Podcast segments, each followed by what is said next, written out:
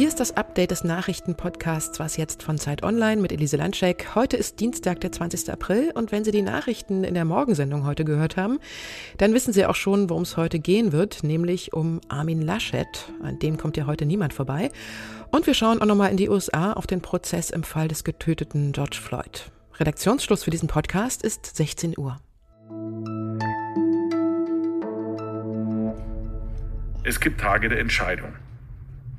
Das ist jetzt passiert und danach ist es wichtig, gemeinsam in die Zukunft zu schauen.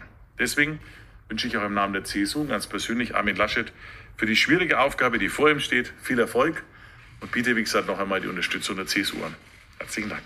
CSU-Chef Söder blieb am Ende auch quasi keine Wahl mehr. Heute Mittag hat er nach Tagen des Machtkampfs für Armin Laschet den Weg zur Kanzlerkandidatur endgültig freigemacht. Und nach Söder meldete sich dann heute Nachmittag auch Laschet selbst zu Wort. Und ich danke Markus Söder dafür, dass er der CDU und auch mir persönlich die Unterstützung zugesagt hat. Was war das für ein Ritt gestern Abend? Diese Entscheidung bei der CDU-Vorstandssitzung. Zwischendurch hatte ja schon niemand mehr mit einer Entscheidung wirklich gerechnet und dann kam sie doch noch. Laschet Wirz, der Vorstand ist mit einer Mehrheit von 77,5 Prozent dafür, dass er die Union als Kanzlerkandidat in den Wahlkampf führen soll. Mein Zeit-Online-Kollege Ferdinand Otto hat sowohl gestern als auch heute die CDU fest im Blick gehabt. Hallo Ferdinand. Hallo, grüß dich. Gerade hat sich ja Laschet in seiner ersten Pressekonferenz als quasi gesetzter Kanzlerkandidat der CDU zu Wort gemeldet. Wie war denn da dein Eindruck von ihm? Also Laschet hat sich große Mühe gegeben, quasi diese Risse, die da zuletzt sichtbar wurden im Gebälk der Union zuzumoderieren. Er hat äh, gesagt, also das war jetzt einfach eine sehr, sehr offene und ehrliche Debatte und dass es ja auch um viel geht. Und dann hat er aber ganz schnell umgeschaltet, nach vorn geschaltet, auf den Wahlkampf geschaut, hat eben gesagt, äh, der große Gegner, der die Union jetzt wieder zusammenschweißen wird, das ist Rot-Rot-Grün. Man könne sich jetzt hier kein rot-rot-grünes Bundesland, äh, keine rot-rot-grüne Bundesregierung erlauben und hat dann dadurch also versucht, gleich wieder so eine Einigkeit herzustellen und hat dann doch eine sehr ja, programmatisches äh, Statement noch abgegeben, was er denn so alles vorhat mit diesem Land. Mhm, es war ja schon fast so, ne? Auf dem Weg zum Kanzler hat er schon fast gesprochen wie einer, ne? Er hat fast gesprochen wie ein Kanzler. Das war fast eine Regierungserklärung, möchte man fast meinen, ja. Was sagt das über einen möglichen Kandidaten aus, wenn er schon von Anfang an so umstritten ist und eine Partei ja auch so lange braucht, sich zwischen zwei Leuten zu entscheiden? Ja, also das ist auf jeden Fall eine ganz, ganz große Belastung für diesen Wahlkampf. Also Armin Laschet geht jetzt da rein in diese Bundestagswahl als Spitzenkandidat und weiß aber, dass er sich, naja, auf die kleine Schwesterpartei und relevante Teile seiner Fraktion eigentlich nicht verlassen kann bei diesem Wahlkampf, bei dieser Auseinandersetzung. Er weiß, dass er einige gewichtige Stimmen an der Basis gegen sich hat, dass äh, in seinem Vorstand doch einige sitzen, die, die ihn skeptisch sehen und die ihm einfach nicht äh, zutrauen, dass er das Ding gewinnen kann für die Union. Also ich sag mal, der ist ein, ein Kandidat, mit, äh, der da mit einigem Misstrauen da reingeht. Danke dir für deine Einschätzung. Dankeschön. This wasn't policing. This was murder. And there's no excuse. Das war kein Polizeieinsatz, das war Mord und dafür gibt's keine Entschuldigung. Das hat der Staatsanwalt Steve Slischer gestern bei den Schlussplädoyers in Minneapolis gesagt, wo der Prozess gegen den Ex-Polizisten Derek Chauvin verhandelt wird. Gegen ihn könnte wegen der Tötung des Afroamerikaners George Floyd schon bald ein Urteil gesprochen werden. Chauvin wird beschuldigt, Floyd getötet zu haben, indem er und zwei weitere Beamte das Opfer neun Minuten und 29 Sekunden lang zu Boden gedrückt haben, obwohl Floyd immer wieder gerufen hat, dass er nicht atmen kann. Die Verteidigung argumentiert, Floyd habe sich selbst einer Gefahr ausgesetzt, weil er Drogen genommen haben soll. Rike Havertz ist USA-Korrespondentin der Zeit. Sie beobachtet den Prozess für uns. Hallo Rike. Hallo Elise. Ab jetzt entscheiden ja die Geschworenen, ob Derek Chauvin schuldig ist oder nicht. Wie genau wird das jetzt ablaufen?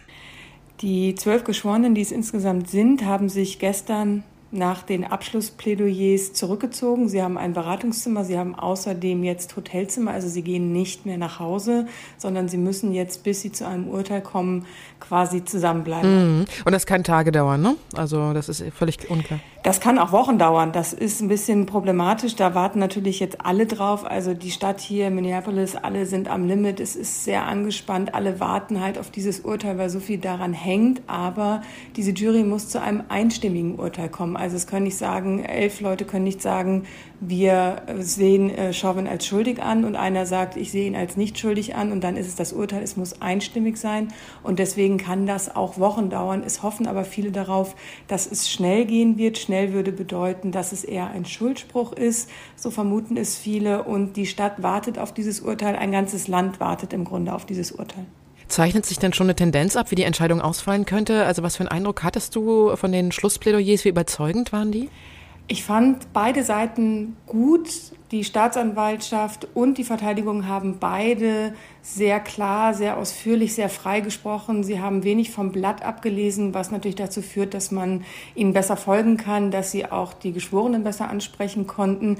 Insgesamt hatte ich von der Staatsanwaltschaft einen besseren Eindruck insgesamt, weil sie aus meiner Sicht mehr Argumente auf ihrer Seite haben und natürlich aufgrund der sehr brutalen Bilder, die immer und immer wieder gezeigt wurden, auch ein emotionaleres Plädoyer halten konnten. Mhm. Wenn Chauvin jetzt doch freigesprochen werden sollte, dann könnte es zu massiven Protesten kommen. Der Gouverneur des Bundesstaats Minnesota hat vorsorglich schon mal die Nationalgarde mobilisiert. Wie angespannt ist denn die Situation gerade in Minneapolis? Ist die, äh, wie, wie, nimmst du das wahr? Es ist schon sehr angespannt. Ich bin am Montagmorgen hier angekommen und in der Innenstadt rund um das Gericht, aber auch in anderen Teilen der Stadt sind Geschäfte, Hotels, alles ist verriegelt und verrammelt. Alle haben Angst, dass noch einmal etwas passiert wie im vergangenen Jahr nach Floyds Tod, als mehr als 1000 Gebäude hier in der Stadt beschädigt wurden. Ähm, alle hoffen darauf, dass es ruhig bleibt, aber dafür gibt es keine Garantie. Ich danke dir, Rike. Sehr gern. Seit mehr als einem Jahr fehlt nun ganz viel von dem, was für Kinder und für Jugendliche ihr Wohlbefinden ausmacht und was sie für ihre Entwicklung benötigen. Schulschließungen und die vielfältigen Einschränkungen des öffentlichen und privaten Lebens gefährden nicht nur die Bildungserfolge der jungen Menschen, sondern beeinträchtigen ihr gesamtes Wohlbefinden und ihre Zukunft. Das war Georg Graf Waldersee, Vorstandsvorsitzender von UNICEF Deutschland. Anlass war ein neuer UNICEF-Bericht zu der Situation von Kindern und Jugendlichen in Deutschland, unter anderem auch unter Einfluss der Corona-Pandemie. Das Ergebnis, mehr als ein Drittel der Befragten ist unzufrieden mit der Situation oder schätzt sich sogar als depressiv ein. Dabei sind Mädchen mit 21 Prozent wesentlich unzufriedener als Jungen mit 16 Prozent. Und nach wie vor haben Kinder aus Einwandererfamilien und Kinder von Alleinerziehenden bei der Bildung schlechtere Startchancen. Die Corona-Pandemie, so sagt es der Bericht, hat diese Kluft noch deutlich verschärft. Was noch?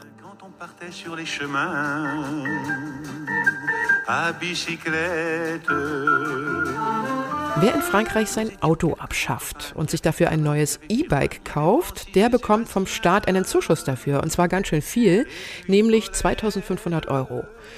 Die Maßnahme ist Teil des Klimapakets der Regierung, bei dem bis zum Jahr 2030 40 Prozent der Emissionen reduziert werden sollen. Der französische Fahrradverband begrüßt das natürlich und sagt, genau darin liegt die Lösung für den Klimaschutz, die Autos nicht grüner zu machen, sondern ihre Anzahl zu reduzieren. So ganz die ersten sind die Franzosen mit diesem Vorstoß aber nicht, weil dort bekommen Interessentinnen 1000 Euro, wenn sie ihr altes Auto gegen ein E-Bike oder ein Ticket für die Öffis eintauschen. Und was ist mit den Deutschen? Ja, die sind noch nicht so weit. Das war's mit Was jetzt für heute. Unsere E-Mail-Adresse lautet wie immer wasjetzt.zeit.de und morgen hören Sie meinen Kollegen Janis Karmesin in der Frühsendung. Dort geht's dann unter anderem um die katastrophale Situation in Indien. Tschüss und bis bald, sagt Ihre Elise Landcheck.